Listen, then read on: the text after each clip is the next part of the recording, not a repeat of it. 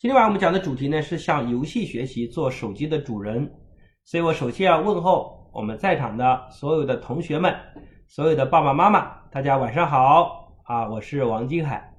如果你是第一次，各位同学是第一次被你妈拉来听我的课，我想对我可能不太熟悉。但是如果你妈已经坚持学习很久了，你在过去的时间极有可能你已经感受到你父母的进步，或者对你沟通方式的变化啊。如果你感受到有进步，啊，各位同学们，感受到你妈妈有进步的，打个三，让我感受一下哈。如果感受到有进步，是不是也要对我表示感谢一下，对吧？所以今天不管怎么样，不管你是什么因素啊，或者给你妈一个面子也好，或者给我一个面子也好，那既然来到这儿，我们就认真的听一下，好吧？大概一个小时左右的时间，我们希望通过我的分享，能够给各位同学在日后时间规划、在目标规划上有些帮助，对吧？那如果呢啊，那肯定是会有很多收获。那我想各位同学，我们未来不可避免的就是未来我们会成为虚拟时代的产物，我们不可避免会进入虚拟的时代。到二十岁的时候，我们基本上所有的同学，我们的生活可能都在虚拟的时代，我们的交友、我们的购物、我们的消费、我们的一切啊，可能除了吃饭啊，一定要到线下去吃之外啊，甚至餐饮已经变成外卖了，对吧？就是我们终究会离不开手机，离不开虚拟的时代啊。但是我们担心的是。有一天，到底这些手机、这些工具是你的主，是你的主人，还是你是它的主人？如果它是你的主人，你就被它掌控，你的时间、精力、情绪大把的被消耗掉，你只能跟着他走，最后沦为他的奴隶。如果他变成你的工具，那你就厉害了，那你能掌控他，你就能通过这些工具的使用，让你自己人生可以驾驭这些工具，最后过上你幸福的人生。所以这是两个截然不同的选择。那我今天呢讲的就是向游戏学习如何来做手机的主人。那我今天讲的一个核心话题是游戏。尽管你们不是每个孩子都爱玩游戏，但是我通过游戏的讲解啊，当然让你们引申到类似什么啊网络小说啊，类似什么动漫啊，大概都有啊有相通之处。所以我就先以游戏，再有再有切入话题的啊本质哈。来，各位同学们觉得，各位同学觉得自己特别喜欢。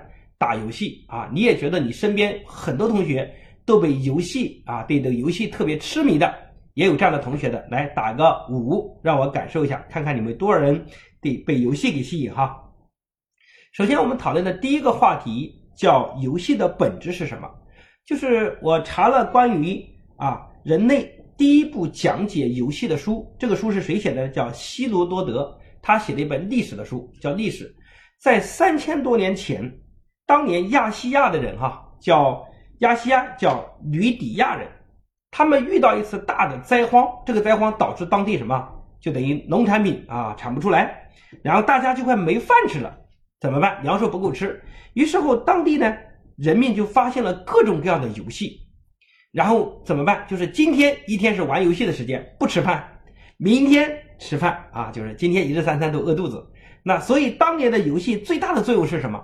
因为游戏的玩耍让人忘记饥饿啊，所以这是游戏最初产生的原因，对吧？所以就一玩就可以玩一天不吃饭，然后这个现状一直坚持了十八年的时间，一直到他们后来的生存情况有很大的好转，才开始重新对待游戏的方式。但是也因此发明了世界上最早的游戏，比如说像足球啊，像骰子呀，像一些其他的游戏等等。那么，游戏在自古以来，无论是哲学家和思想家，都对游戏有很多评价。比如说，德国的思想家叫弗德利希·希勒，他讲一段话说，在人类的生活中，因为受到精神和物质的双重束缚，在现实的生活有双重的束缚。那在这些束缚中，我们失去了自由。于是后，我们用剩余的精神来创造一个新的自由的世界，它就叫游戏。因为生活的压力太大，所以我们创造一个额外的世界，叫游戏。那游戏呢是劳作后的休息和消遣，有本身不带有任何目的性的一种行为活动，所以游戏的主要功能从来都不是教育，从来都不是职业，而是用来打发闲暇、消减压力、调节身心的重要的工具啊！这是自古以来对游戏的定位，对吧？所以今天我们看到我们身边有很多游戏，比如说篮球是不是游戏？乒乓球是不是游戏？麻将是不是游戏？扑克牌是不是游戏？对的，这些都是游戏。但是最近我们一想到游戏，就想到什么？电脑游戏。为什么电脑游戏如此的疯狂？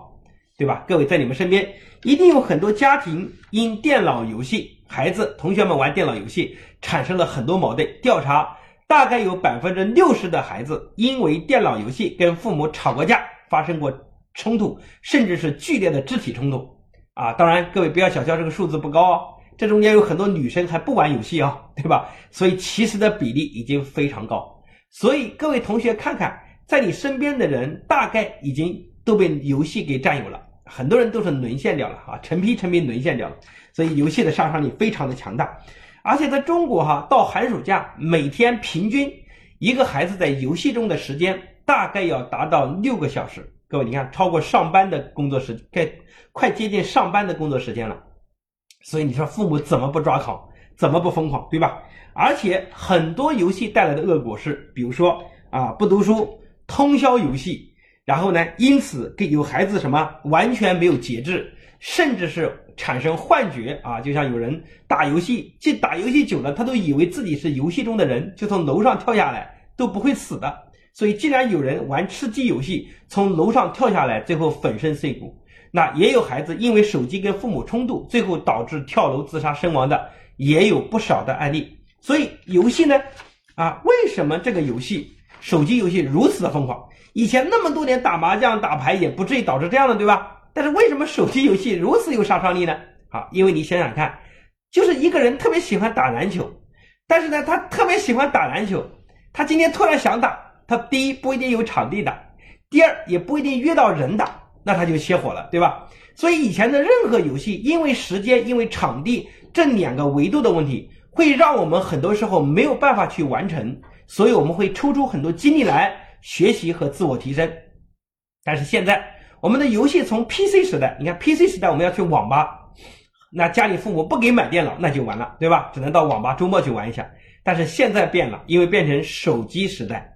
当手机时代来临的时候，只要打开手机，随时随地，你看你在任何地方，你坐地铁时间十分钟也可以，对吧？随时随地在网上都可以聚集一大帮的人，可以随时随地陪你玩。那么时间和地点这两个维度的问题都被解决了，所以就会导致游戏大把的占用我们的时间，而且很多游戏非常厉害，对吧？我们经常讲说，游戏还有一个可怕的事情叫病毒式传播。各位最近正好属于肺炎病毒的传播阶段，大家感觉有个名词叫阿宁，对吧？啊，这个啊 R R 宁啊，这个阿宁呢就叫传播指数。这个传播主是什么意思呢？比如说阿宁如果等于零，这个病毒是没有危险的，因为它不传播。如果阿宁小于一呢，这个病毒也不危险，因为很多病毒传不下去了，最后也死掉了，对吧？但是如果阿宁等于一，这个病毒还是有点危险的。但是一般都是区域性的病毒，因为一传一嘛，我传给你嘛，你传给他嘛，这个速度还是平直线性的速度。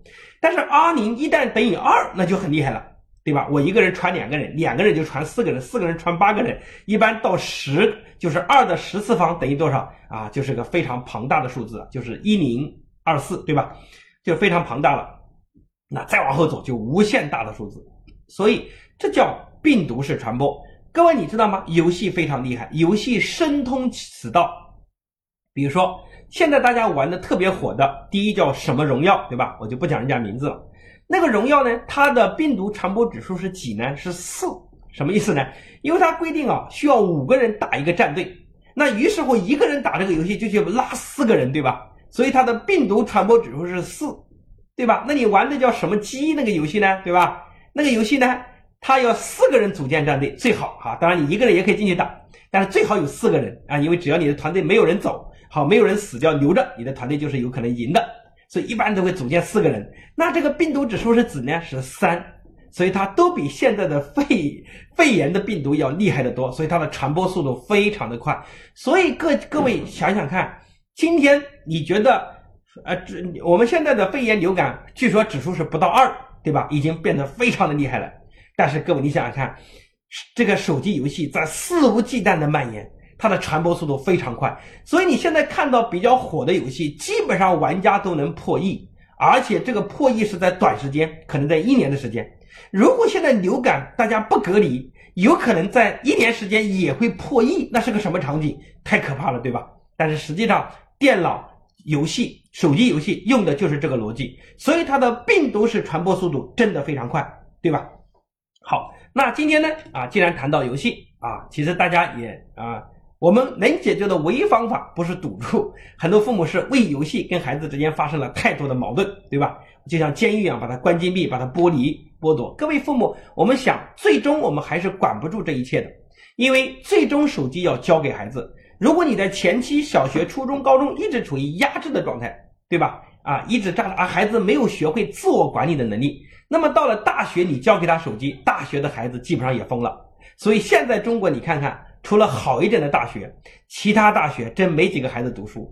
大一到学校，哎，还这个装模作样的考试一下，因为还以为是高中的延续。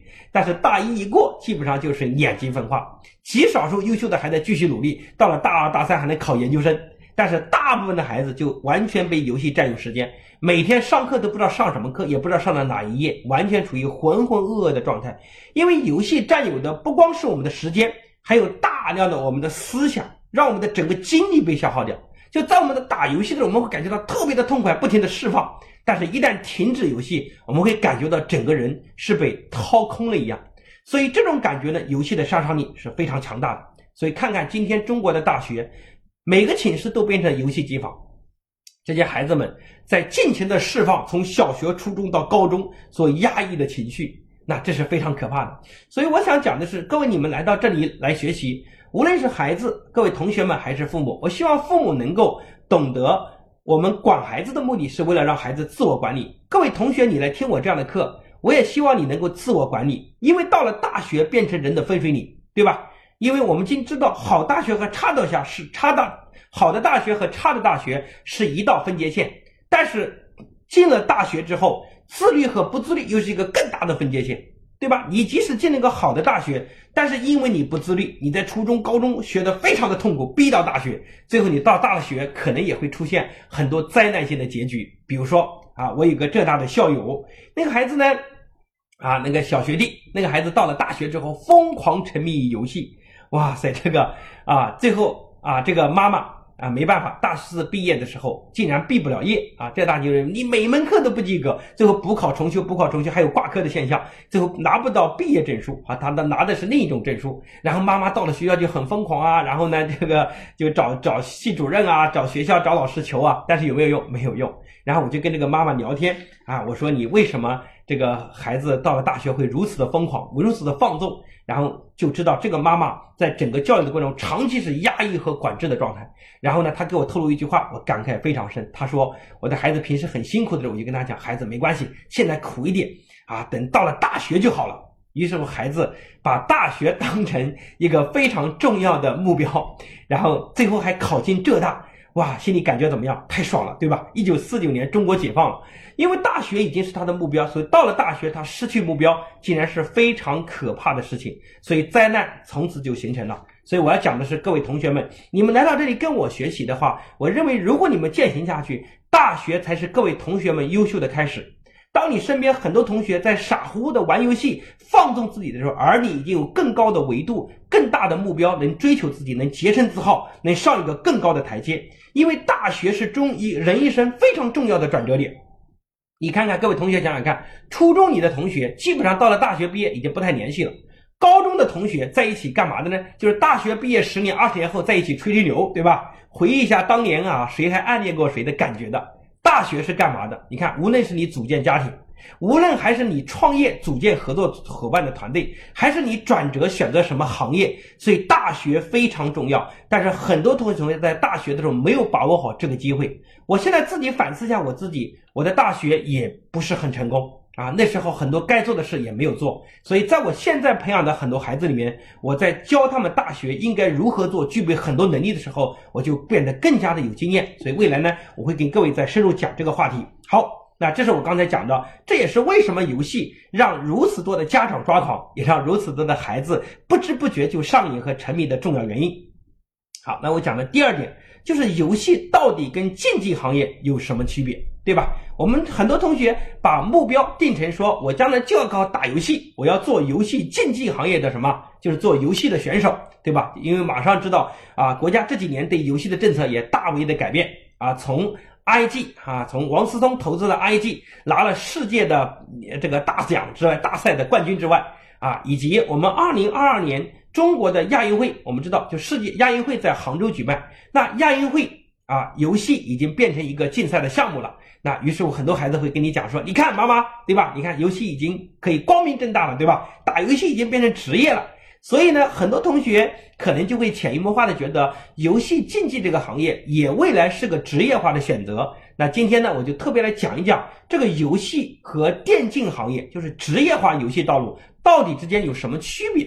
这个很重要，对吧？我们知道，游戏电竞化行业它已经靠游戏发展、靠游戏生存、靠游戏打比赛，来一次次啊来发挥自己的长项，来获得未来的发展途径。但是电竞这个行业，如果你深入了解，我最近不光看了很多在电竞行业的书也好，我还是接触了很多电竞行业的人，我对这个行业有深度的思考。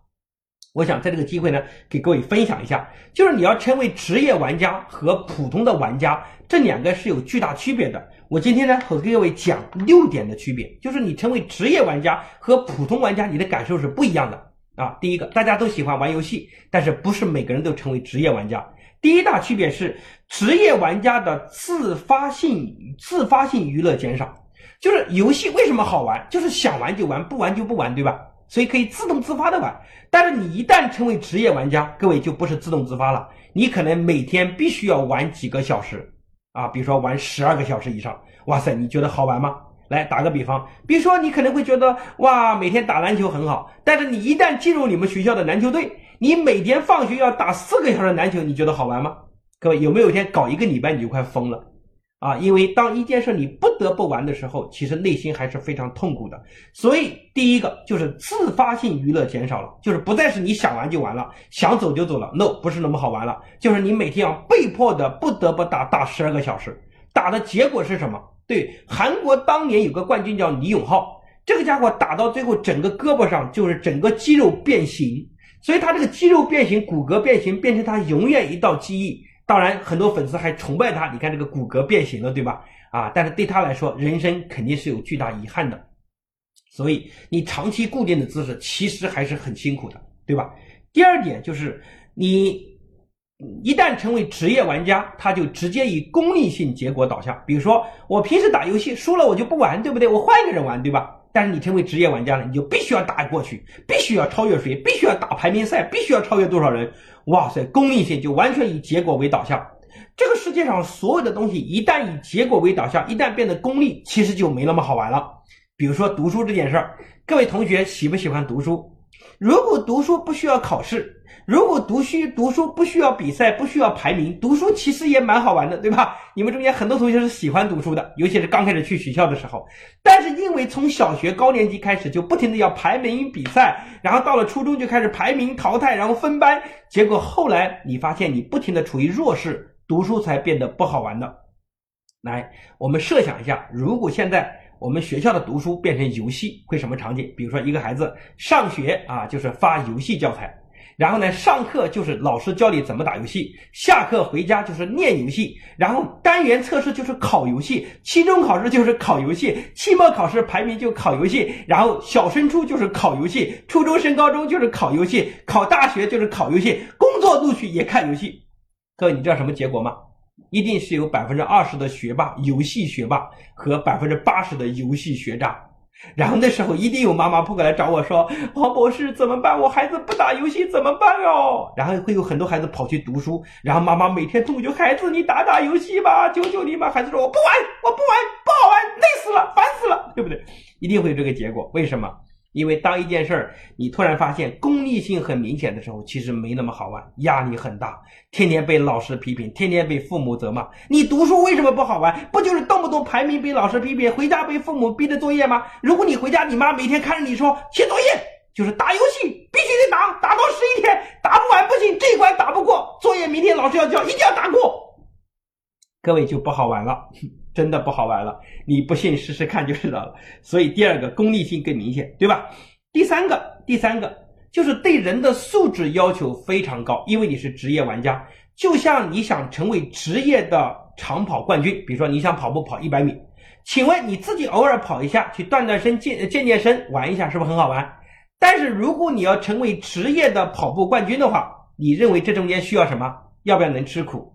要不要遇到困难不放弃？要不要受伤还能坚持？对不对？要不要更早起、更自律，保护身材，不能增加一斤的体重？所以，一旦游戏变成职业玩家，这里面特别需要的很多对人的素质极其高。比如说，你需要能够很能吃苦，遇到困难不放弃。所以，很多不会读书的孩子，他去打游戏啊，这个游戏也是这里东玩玩、西玩玩，那里搞搞的，反正遇到困难不能坚持的。但是，一个游戏的职业玩家，他必须要有顽强的意志力，遇到困难不能放弃，不是我想打就打，这一关我必须要过的，对不对？比如说《刀塔联盟》的比赛，你必须要过这关的，你不是想玩就玩的，你不光要遇到困难不放弃，你还要去请教别人，还要去有虚心的态度，还要想办法钻研，还要每天研究。各位，不是很好玩的事情，对吧？他对人的学习能力，对人的顽强意志力，对人的吃苦精神。提出了更高的要求和品质，甚至要极其自律，就是每天只能打游戏，对吧？还不能说我我去看会书，那还不行。所以各位，你看。这些都是需要优秀品质的，所以一个职业玩家他对人的素质极其之高。所以各位同学反思一下，你今天读书，如果你遇到困难就放弃，你打游戏也不太可能成为职业玩家，因为品质要求是一样的。所以你为啥会发现？就我研究完，我发现为啥会发现？我当年读书的时候，我们浙大那年我们读书的时候，那时候特别流行是星际传，对，就是星际哈，星际争霸，那时候打的特别火。当然，我也一度之间也参与了一下打游戏，对吧？但是啊，我最后没有坚持完。那我玩这个游戏的时候，我就发那时候我们学校非常厉害，因为那一年啊，星际争霸非常厉害的是韩国队。但是我们浙大的队组建的大学生联盟的比赛，我们打到了全亚洲的前三名，浙大拿了第三名，非常厉害。然后清华拿了第二。我当时就在想说。哇，今天各位同学们，你们发现打游戏最多的是哪里的人？肯定是职高的，对吧？肯定是普通大学的，因为他们更不读书，打游戏的氛围更重。但是最后你发现，全国的大学生联盟中，打游戏打得好的，往往都是好学校的。你知道为什么吗？因为打得好也需要优秀的品质。而这帮孩子尽管平时打游戏时间好少，但是因为他们培养了很能坚持、很能自律、顽强的意志力这种品质，包括团队协作，包括很会思考这种优秀的品质，都为他做任何事具备了准备，同时也包括打游戏。所以各位同学们，我认为啊，这两个事情有相同之处，就是内在的品质。所以当你在游戏中打得好，你是不是也觉得特别快乐，对吧？但是当你在读书中玩得好，你是不是也觉得特别快乐？但是各位，你读书读得好，特别快乐，你会人生长期处于快乐状态，因为你发现走其他的路径也同样会顺水顺风。但是如果你游戏打得好，你的快乐其实是短暂的，你未必人生都一直快乐，有可能你在很短的时间就因为啊这个各种原因，你被你没有办法适应各种各样的游戏。啊，我待会后面会讲，因为游戏的生命周期特别短，所以你可能只是快乐一时，你后半生会面临极大的痛苦，所以这是个很大的问题，对吧？好，那第四个，第四个区别就是我刚才讲的，这个职业玩家啊，他的生命周期特别短，为什么？因为游戏它不像传统的体育活动，比如说足球，你看足球从开始到现在已经快接近百年了吧？所以，一个足球明星从十呃十岁开始踢足球，比如说打这个亚青赛啊世青赛，然后开始踢，然后一直要踢到三十七岁，于是乎这个行业他可以干二十七年，而且因为这个行业一直存在，他二十七年毕业之后啊打完之后到三十七岁，他依然出来可以当教练，对吧？因为各个国家都有联赛，所以他可以当教练，他的空间非常大。但是游戏不一样，你发现我当年读书的时候最火的是《星际争霸》。但是现在你看，时隔十多年的时间，《星际争霸》说起来，很多年轻人已经不知道了。所以从《星际争霸》后来又变成了魔魔兽争霸，后来又到了英雄联盟，而现在又到了王者荣耀，现在又到了玩家去玩吃鸡游戏去了。所以这背后你发现，每家游戏的生命周期都特别短。有可能你当年在星际争霸打到世界冠军，但是等到了王者荣耀的时候，你的冠军位置早已经不存在了，因为你已经打不过别人了。所以你会发现，大概而且这个周期的速度越来越快。比如说，从星际争霸你打成厉害的人，可能要维持五年的优秀，但是你换一个，就是再换一个游戏，就是游戏越换越快，越换速度越快。于是乎，你会发现在这个在电竞这个行业的玩家，二十五岁都算年龄比较大的了。但是你看，你踢足球，这个踢足球对吧？啊，这个啊，三十七岁还在球场上打篮球，打到三十五岁还在球场上，所以这个是不一样。所以这种游戏，电竞跟传统的游戏项目相比，它的生命周期非常的短，因为它更换的频次太快了，对吧？真的是吃太多青春饭了。你看，在职业联赛，各位你看到本身运动员这个行业啊。就是这个游戏，就是各种竞赛的行业，比如说运动员行业，比如说跳水啊，对吧？啊，跑步啊，啊，然后呢，篮球呀、足球呀，大概都是到青春饭。比如说四十岁以下，那基本上就是四十岁以上就是门槛了。那未来的四十年怎么弄，那是你自己的事儿。但是你的生命周期大概就在三十岁，可能就很高了，对吧？你看很多跳水的冠军、打乒乓球的冠军，到三十岁就退役了。那这个行业本身就是个生命周期非常短的。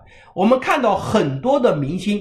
基本上他的人生最高峰都是在他年轻二十几岁的时候获得一块奖牌，人生就从此销声匿迹了。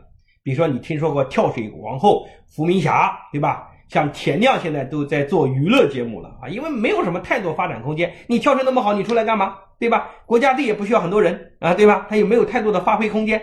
所以这些人都已经，因为田亮就是因为长得帅一点，对吧？所以还能当娱乐明星，还能走一走这个。但是田亮又不会唱歌，又不会跳舞，所以他在娱乐界也没有太大的发展潜力。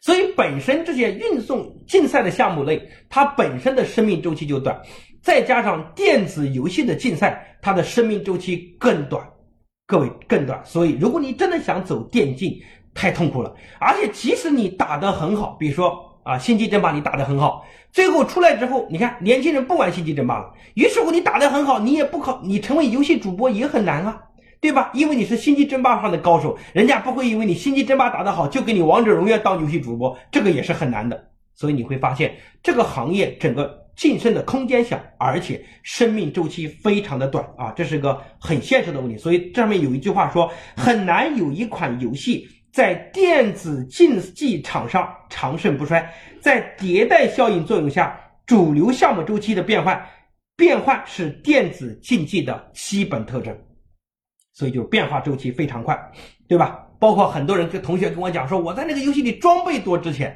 各位你想想看，我上海有个学员，对吧？今天不知道在不在线上听。啊，他第一次跟我讲，他当年哈玩那个王者的时候，这装备啊，或者各种啊，以前各种游戏哈，我在不太记得是不是王者了啊，说他的装备要值十几万。其实我觉得很好笑，因为在我在我读书的时候，大家玩这个很多带装备哈，可以卖装备的游戏中，那时候装备也很火，对吧？打完装备升级可以卖给别人。但是今天时隔几年之后，那个游戏都不存在了，所以曾经你所有的辉煌，所有的装备，最后没有人玩了，你装备还卖给谁嘛？所以各位，这些都是，而这些的背后最大的赢家根本不是你玩家，是背后的公司在主宰这一切，对吧？第五个，就是第五个电竞和游戏的区别，就是电竞这个行业呢，因为互联网打法，所以全世界排名。那全世界排名好处是什么呢？就是全世界的高手对决，对吧？比如说你今天在网上打，韩国队也上。啊，可以对决，可以切磋水平，但是劣势在于什么？就是全世界优秀的人就那么几个人。比如说，如果选全世界前十，那就全世界厉害的就前十个，所以它整个淘汰率特别之大，淘汰率特别大。所以它在这个行业中真正赚钱和获利的人，就是全世界排名极少数顶尖的人，因为它是全世界排名，所以呢，相对难度会非常的大。对吧？但是比如说，中国很多行业，如果我们打个比方，酒水、烟酒这个行业，对吧？烟酒这个行业，如果中国有地区性保护，比如说每个地方都有个品牌的烟，但是全国极少数有烟的品牌可以在全国卖，也极少数有酒的品牌可以全国卖。为什么？因为国家要保护地方性经济。如果说有一种酒品牌，呃，就国家都没有任何限制，所有的酒它可以全国卖的话，那很多地方的小企业就不能生存。那很多地方的小企业，比如说卖烟卖酒的生存空间，才是地方财政和纳税的主要来源。那如果换回来的话，那就会变成什么？就是我地方的企业必须要养活大量的人，对不对？我要养活大量的人，然后呢，我需要给这财政增加收入，那我也有大量的员工可以上班，所以。很多地方的保护，其实最大的意义是能够让地方有更多发展的可能。如果全球啊只有几个品牌，那么就会形成极强的垄断效应。所以这是电竞行业一个非常大的问题。电竞行业的第六个问题是什么？就是它商业化的路径比较窄，因为大部分的电竞的选手，他们除了参加少数的国际性的比赛，可以获得有高额的奖金奖励之外，其余的时间他们都在底下拼命的练习，对吧？拼命的练习，而且所以他们大部分的时间都属于练习状态啊。这件事各位思考一个问题啊，就是大部分的属于是练习，你没有那么多竞赛，没有那么多发展机会，那于是乎你的收入空间就大幅度下降。比如说世界呃世界杯啊，是比如说这个奥运会。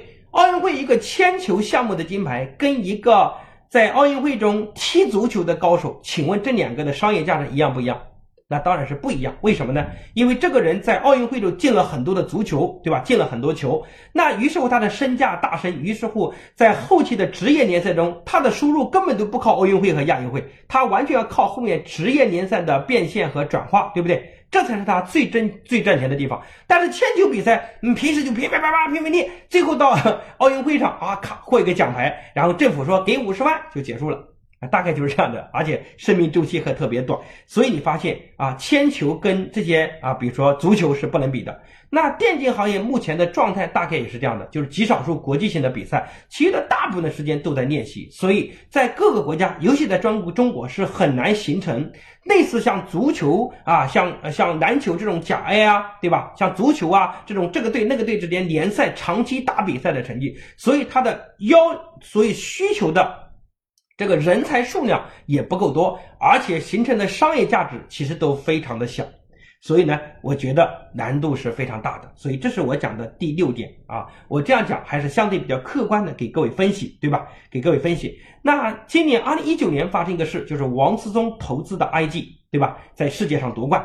那当时夺冠的那天晚上呢，全中国有两个亿的人啊，这里边有百分之五十是谁呢？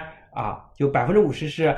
二十岁到二十五岁之间的人啊，就是在读大学和大学刚刚毕业那个阶段，因为初中、高中呢，大家知道这个信息，但是可能你没有时间来看。那相对这个人群会特别多，两个亿的观众在看，因为这是认为是全世界电竞的最高水平。然后那天晚上我知道。所有的同学们听到这个消息，一定会非常的激动，对吧？那段时间可能打游戏都多打几把，感觉中国人很解恨，对吧？很有水平，然后心中也在想说：哇塞，这下我这下我妈终于不反对了吧？你看王思聪的这个这个，这已经全中国很出名了。尽管如此，但是我想给各位同学来说，大部分同学来说，这些跟你没有太大关系。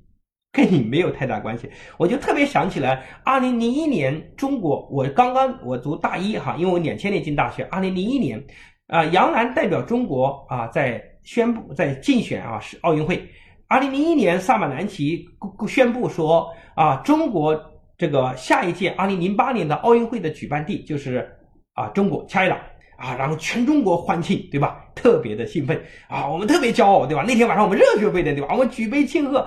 但是最终发现这些跟我没有什么关系，因为我不是运动员，我也不是职业选手，我只是骄傲了一把，但是跟我没什么关系。二零零二年是中国的足球队第一次冲出亚洲，进入世这个进入这个什么？啊，这个足球，这个这个世界杯进入世界杯，哇塞，我印象特别深。那天晚上我们食堂里啊，真的是也是啊，大家一直在看球赛，非常的火爆。然后那段时间啊，这也是我踢足球特别火爆的时候，然后啊就每天去踢足球，感觉啊这个中国队太优秀了。但是经过几个月之后，发现这一切跟我也没有关系。尽管我为此感到过狂欢，但是它依然不能改变我的现实，改变我的现状，因为。我们不太容易成为电竞的职业选手，我们仅是玩玩而已。游戏的最大价值本身就是为了获得思想的自由，可能是做一个解压，或者是什么做一个娱乐，仅此而已。想成为职业难度非常大，啊，当然在这里我还抛下一个问题，就是打篮球的人并不是每个人都想打成啊 NBA，对吧？但是为什么很多玩游戏的人他的梦想都是要成为？职业的电竞选手呢？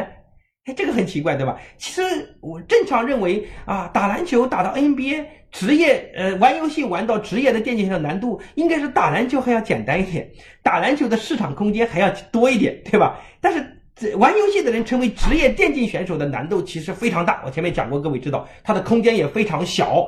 但是为什么很多人？他打游戏都梦想着成为职业的电竞，打篮球却不是每个人都梦想着成为篮球的高手，这中间到底有什么区别呢？那今天我也会讲一下。那所以接下来呢，我们会讲一个重要的话题，啊，讲一个重要的话题，啊，就是啊，勇士队夺冠啊，就是啊，游戏是如何来占用我们的时间的？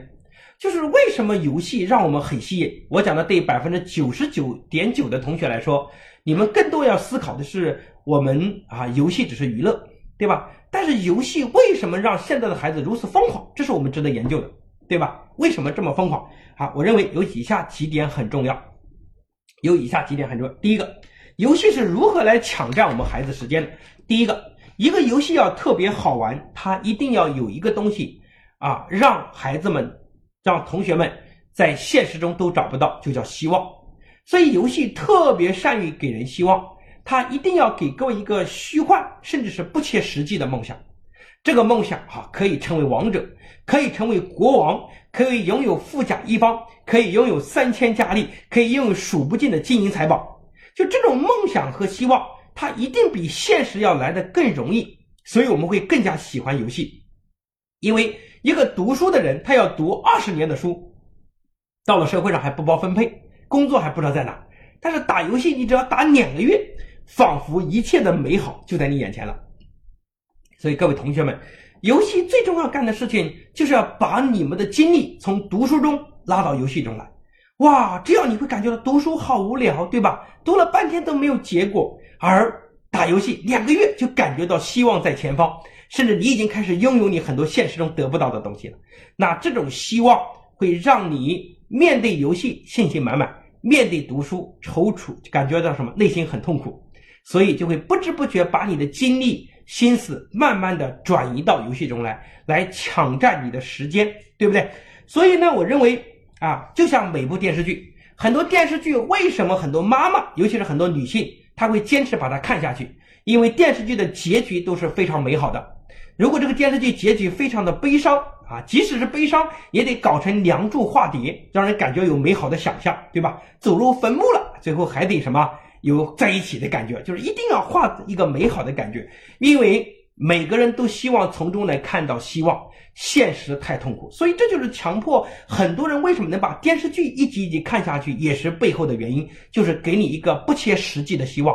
即使这个电视剧最后的主角他们过上幸福的生活，但是各位父母想想看，跟你有关系吗？其实没有关系。但是因为有希望、美好的感觉，所以很多人都特别喜欢在现实中逃避自己，到虚幻的场景中找到眼前的希望，而不愿意面对现实的残酷。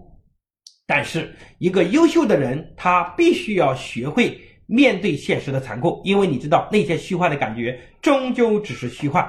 这种打个简单的比方，就是如果有人要诱惑你的话，他可以用个什么方法呢？有一天啊，狐狸给鸡讲梦想，说每一只鸡，你们的当年都是天上能飞的雄鹰，你们都可以成为雄鹰。结果每个鸡听完这个狐狸的梦想，都斗志昂扬，他们立志要变成天上的雄鹰。然后他们就从悬崖上呼啦呼啦呼啦给飞下去，然后仿佛自己瞬间就变成了雄鹰。最后每一只飞下悬崖的鸡都掉到了悬崖的底部，最后变成什么？摔死。然后底下的狐狸就等在底下，一只一只的捡起这些摔死的鸡，变成它的食物。所以我讲这话背后告诉你，如果有人在游戏中不停的激发你的梦想和希望，有可能是别有用心，因为他激发你的梦想，让你大把的花时间和金钱，其实你变成了别人赚钱的工具，有可能损失的是你的未来。所以我觉得哈，希望这个希望未必是很好的事，各位要保持冷静，对吧？保持冷静。第二个，第二个就叫鼓励，就是游戏中他要不停的给你鼓励，给你认可。对吧？让你坚持下去。所以游戏怎么办？对吧？我刚才前面讲过，这个为什么打篮球的人啊，很少有人梦想成为职业的篮球选手。但是为什么打游戏的人很多都想成为职业的电竞选手呢？因为篮球你打的时候很痛苦，你今天打篮球你很辛苦，身体非常的疲劳。所以当你身体极度疲劳的时候，你会感觉到精神也很崩溃。而且打篮球你会经常在现实中感受到挫败。而且打的机会，你赢的场合也不太多。但是打游戏不一样，游戏呢，他会不停的给你鼓励，不停的给你鼓励。所以无论你打的多差，他也不会放弃你，不停的给你机会，不停的给你什么，只要过一个小时就给你加钱、送装备、给你命，对不对？给你血。它不能让你结束，所以游戏不停不停让你鼓励，就是哪怕一个游戏打得很烂的人，在游戏中好像都很有信心，但是打篮球就未必了。所以真的你会发现，其实这种及时性的鼓励是游戏让我们在里面不放弃，让我们继续投入时间和精力的一个重要的原因。所以各位同学们，如果你们想通这件事儿，如果你们想通这件事的话，有可能你会变得更理性。因为有很多同学不知不觉在里面就投入了更多的时间。你妈明显跟你沟通说每天玩半个小时，但是有可能你就会不知不觉的一打就打两个小时。为什么？因为你他每打一个动作，你每耍一个大招，都给你奖励、给你加分、给你加血、给你送装备、给你升级，而这种不断不断的刺激的感觉，就会让你身体的多巴胺。让你的激素不停的分泌，这种激素不停的分泌，你就会不停的兴奋，越兴奋投入精力越多，所以不知不觉，不知不觉，当你妈拿你的手机的时候，你还会大发雷霆，因为你已经失控了，对吧？如果可以的话，极有可能在寒假这个阶段，你可能是打通宵的，对吧？为什么？因为你完全失控了，你不可能掌控，因为它不停的刺激，不停刺激，就越玩越兴奋，越玩越兴奋，打到凌晨三四点钟，突然放下手机的那一刻。你感觉自己好累啊，因为你的多巴胺释放已经过量了。这时候你感觉到好疲劳，所以游戏的及时鼓励、不停的鼓励，其实是它的重要的手段，就是让你不停的投入时间，甚至是金钱的重要原因，而且也因此让你感觉到特别上瘾。那这种感觉就会让你跟父母敢于对抗，甚至出现情绪，把最重要的亲情都给分割掉。你看游戏有多厉害，各位认同吗？所以各位同学们，各位你要保持冷静。你要保持冷静。我希望你将来成为的是游戏和手机的主人，而不是希望你的人生还陶醉的说哇，好好玩哦，我好厉害啊，我很棒吧？各位，其实你都是就像你是孙悟空，在如来佛的手掌心中，表面看你能力很强，但是你却没有逃出如来佛的手掌心；表面上看你打游戏打得很好，但是你却不是游戏的掌控者，因为你没有逃出游戏的手掌心，对吧？所以这是。鼓励，第四个，第四个啊，第三个就是成就，就是除了让你鼓励之外，还要阶段性的给你成就，而这种成就一定是你在读书中不获得的，获得不到的。所以你看，游戏的不断的升级，就是每一个节点的肯定。如果游戏让你从第一级直接打到一百级的难度，太痛苦了。但是游戏怎么办？把一百级切分成一级一级一级，一二三四，每跨一个阶段都是很小的难度。但是每一次升级一次的感觉，给你一个肯定，给你一个奖牌，这种感觉就是给你成就。所以是这种成就让你一步步克服前方的困难。因为你游戏达到很高的级别也非常的难。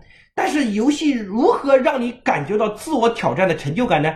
就是把你的目标分解，把你的长期目标进行分解，不停的分解成一级一级的小难度，让你每走一步感觉不是很难，但是实际上你都在自我挑战。所以这种成就感让你什么变得啊，在里面这种很陶醉的感觉，对吧？好，然后呢，第五第四点就是让你有危机。光有成就你会嘚瑟，很骄傲，怎么办？你觉得不好玩了？比如说游戏你达到最高级，很容易达到最高级别，这个游戏也不好玩。于是后游戏怎么办？让你排名，对吧？排位赛，排位的背后就是给你危机感。无论你今天打得多好，可能下一轮你的排位赛就下去了。所以就会导致很多人总是不服气，因为你有危机感。这种排位赛或者级别，你三十级，人家就是四十级，因为人家四十级，人家也很有成就感。但是你三十级，你又不服气，让你有危机感。这种危机感会激发你到了一定阶段之后的更大的动力和反弹，更多的时间投入，然后让你有不停不停的投入更多的时间。所以我这样简单给各位讲，实际上是游游游戏背后，是游戏背后。大量吸引我们时间的四点非常重要的奥秘。讲完这些，我想各位同学要保持理性的状态。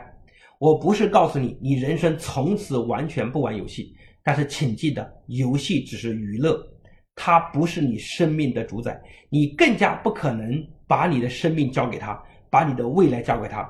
我目前接触的几千上万个孩子中，我大概只碰到过一个孩子有这方面的潜力。那个孩子打游戏很厉害，确实也水平很高。然后呢，他也跟职业的玩家、电竞选手较量过，然后有这方面的潜力。我还在想说，如果你真的有这方面潜力，我有这方面资源，我还帮你对接一下。但是到目前为止，各位同学们，我们的感觉良好都是自我感觉良好，我们离职业的选手差距太大，仅此而已。保持理性，我们需要面对的是如何让自己不能被这些东西掌控，让我们如何自己主宰自己的人生，因为我们必须要面对我们自己的人生。好，必须面对。那接下来我们就通过游戏，哈，刚才讲的向游戏学习，我们这讲完游戏这些吸引我们的规律，我们来思考一下，我们该如何向游戏学习，来成为。啊，学习的高手就是我们要向游戏学习啊！各位父母，我们也要向游戏学习，因为游戏确实太厉害，游戏能把那么多的精力和时间占用，游戏真的太厉害。所以，如果一个同学我们能够向游戏学习的话，有可能我们会变成学习的高手。我认为现在这一代的孩子最大的挑战是什么？我当年哈考大学能考上好一点的大学，有个很重要的原因是，很多人初中就出去赚钱了，很多人。读中专免学费包分配了，而我读了高中，读了大学，所以我的竞争对手在减少。现在的竞争很残酷，一千万，二零一九年已经突破一千万的高考考生。然后，如果接下来很多中考、很多中考的孩子能够直接进高中的话，可能在未来的三到五年会达到一千五百万到一千八百万的高考考生。那你们也不用害怕，我认为啊，这里面有百分之六七十的人其实都被游戏给占有了。所以，游戏最大的作用就是帮助你干掉一个个竞争对手。所以，我认为未来要成为学霸，特别重要的就是谁能够保持清醒，谁能够自我掌控，谁能够保持自律的状态，谁就是真正的高手。因为想通这件事的人其实不太多。所以，各位同学们，如果你今天晚上想通，你就打一个“想通”两个字，让我看看你的觉悟，也看看感受到你未来要掌控自己的决心。好，打“想通”两个字，让我感受一下。好，那接下来呢，我就来给各位讲一下如何向游戏学习，成为学习的高手。同样，我们也讲四点。第一点就是希望。如果你想成为学习的高手，你知道你现在面对学习看到的都是痛苦，都是老师对你啊不屑一顾的眼神，那是很痛苦的事情。所以你必须要让自己有希望。怎么样有希望？那你现在可能分不同的等级，有的人已经进入低谷，成绩一塌糊涂，怎么办？给自己定目标，看到希望。如果你成绩还可以中等，那你要定目标，让自己看到希望。因为游戏就是给你定目标，让你看到希望的，对吗？所以你必须要给自己定目标。这个我曾经跟各位分享过，我在线下课也不停的讲定目标啊，在我们的其他课也会讲很多这样的内容。但是我认为特别重要就是给自己定目标，因为定目标最大的作用不是定给别人听的，是定给自己看的。因为让你能够把注意力放到前方，放到未来，看到希望，这个很重要。所以我的我的我从大学出来到社会上打拼，尽管曾经从最低谷努力过，但是无论当年的条件多差，尽管我当时吃一块五毛钱的炒饭。别人给我加一勺，我都泪流满面。我觉得能吃饱肚子，我过过这样的生活。但是即使在那么低谷的时候，我依然对我的未来充满信心。我我我的太太当年跟我刚刚在一起的时候，我就跟她讲梦想。我游轮旅游环游世界，对吧？我可以给你买房等等啊。尽管当时在别人看来这些梦想都是吹牛的，但是我二零一九、二零零九年的时候，基本上啊，房子也好啊，带他旅游的目标啊，而且我们在一个超大豪华的游轮上举办的婚礼，这些梦想都实现了。所以我要讲的是，一个人激发自己的最好方式，就是给自己定目标、定梦想，让自己看到希望。哪怕你接近低谷，其实也没有关系。为什么呢？因为低谷最能考验人的品质，低谷最能考验人的品质。哪怕你告诉我说我已经到了初三了，也没有关系，因为你要努力出优秀的品质，你还有高中的三年，你还有大学的四年，你还有六十年的人生。哪怕你到了高中了也没有关系。因为你还有大学的时间，你还可以读硕士、读博士，还有未来的精彩的人生。所以各位同学们，一切都来得及。你必须要给自己定目标，让自己看到希望。定完目标之后，那你可能定会长期、中期和短期目标，对吧？长期、中期和短期目标。关于这个内容，今天因为时间关系，我不能深入的讲。那呃，我不能深入的讲。那。啊，未来来线下或者是在我的那个视频课中，我也会讲到这部分的内容，对吧？那这是第一个，就是希望让自己看到希望。第二个就是鼓励。我刚才讲过，鼓励就是你自己，你要知道，游戏激发你的方式就是不停的给你鼓励和肯定，对吧？那你怎么办？如果你每次考失败就打击一次，说我不行，我很笨，我学不会，我好笨。你不停的打击自己，所以跟游戏相比，你不是高手，因为游戏懂得鼓励你，而你老打击自己。所以各位，你必须要开始鼓舞自己，因为很重要。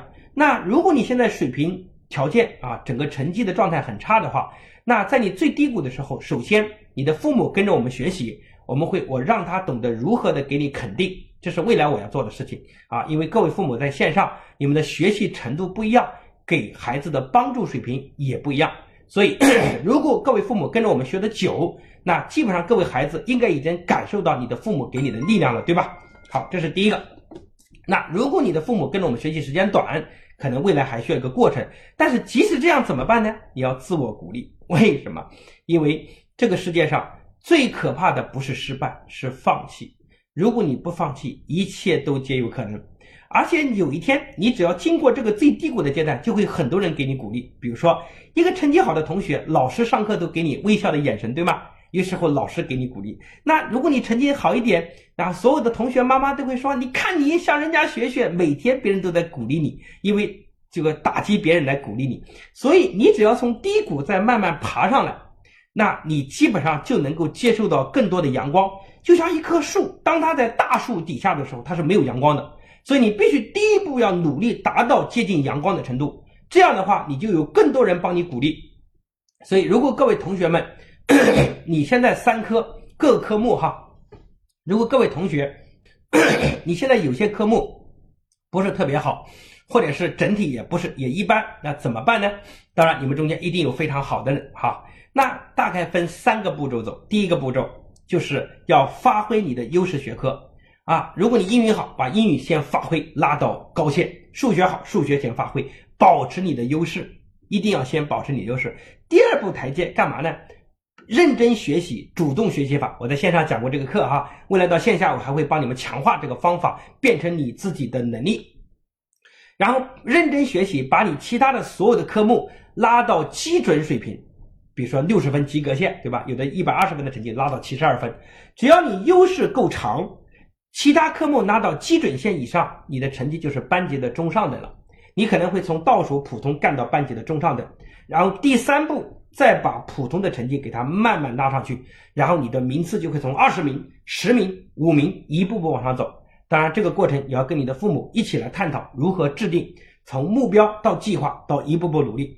这样你定了这些计划之后呢，你自己每天的时间就开始管理。我在前面讲过一节课，就是讲时间管理的课，在主动学习法中讲了两节课，一节课讲的是时间管理，一节课讲的是主动学习法。那所以各位父母，如果你的孩子第一次刚来这里听，你要带着他们回去回听一下。我想把这些方法可以反复听，用到变成你的为止。我讲这个课的目的，不是为了各位卖弄什么方法和技巧，而是让这一切变成你的，导致行为的改变最有效的方法。才导致行为的改变，才是学习的本质目的。听懂道理没有用，你也不要认为我在讲大道理。我讲的一切都有无数的家庭在做到。如果你做不到，那是你的问题。所以你必须得做到。第三步就是成就，对吧？然后 每个阶段定了目标，短期目标一步步往上走，你就像打游戏升级一样的，给自己不停的能感受到这种成就带来的成就感。即使你在刚开始起点比较低的时候，你自己内心看好自己，你也能感受到成就感。而对各位父母来说，你们需要做的是，我前面讲过，叫这杯水到底有多少，取决于你的标准和期望值。如果你的期望永远在杯口，无论水多满都是不饱和的；如果这个你的期望在杯底，只要有一点水，感觉都是有的，你会充满着兴奋和喜悦。所以呢，我想成就第四个就是危机，就当你在读书的时候，各位你也不能骄傲。当你有点进步的时候，你不能骄傲，因为这个世界上的穷人啊，最怕就是突然乍富。穷人乍富，一个普通从来没有好过的成绩的孩子，突然优秀一点，老师就表扬他，他就就乐开了花，然后就失去了自我。所以怎么办？你要定目标，一步往上定，让自己永远保持谦虚谨慎，永远保持低调的状态，可以一步步打，从而变成顶级的高手。所以我要讲的是，各位同学们，玩游戏会获得快乐，但是。快乐之后会留下永远的痛苦，但是读书也会获得快乐，但是快乐之后人生会有更大的快乐和成就感，对吗？所以各位同学们，这是两条截然不同的路。所以如果在过去的时间，我们不知不觉被游戏啊给给占有，但是其实我们没有错，因为我们也不懂，我们也是受害者，我们知道你们内心肯定不想这样，对吗？但是今天听完这一切，我想你要变成自己人生的主人，变成手机的主人，变成游戏的主人。我的人生我们自己做主，好不好啊？所以，这是我今天啊讲课的所有的内容。